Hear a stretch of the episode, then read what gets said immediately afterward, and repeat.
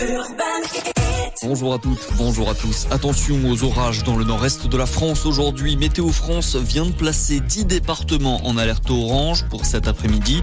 De la Seine-et-Marne à la Lorraine, de la Haute-Marne jusqu'aux Ardennes, on attend de forts cumuls de pluie, des coups de tonnerre en deuxième partie de journée. Quatre autres départements sont placés en alerte orange pour la canicule, l'Ain, le Rhône, l'Isère et les Alpes-Maritimes.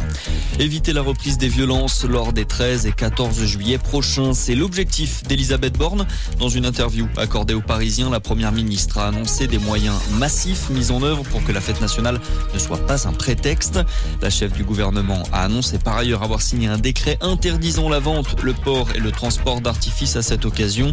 Les 13 et 14 juillet sont considérés par l'exécutif comme deux jours particulièrement sensibles. Des milliers de personnes dans la rue hier pour dénoncer les violences policières, des manifestations qui ont eu lieu à l'appel de différents syndicats, partis de gauche et associations. Une journée spéciale après la mort de Naël, jeune homme de 17 ans tué la semaine dernière par un policier lors d'un contrôle routier. Il n'y a pas eu d'incident à déplorer.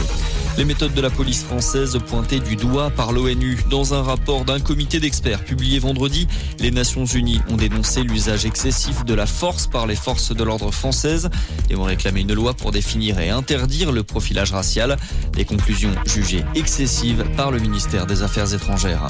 Vous êtes dans ma tête, mon cœur et mon âme. Les mots chargés d'émotion d'Elton John hier à Stockholm. La star britannique faisait ses adieux à la scène après 50 ans de carrière.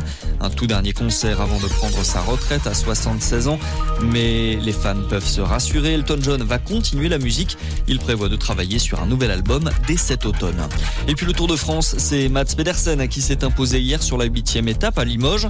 Une étape marquée aussi par l'abandon de Mark Cavendish, blessé à la clavicule après une chute.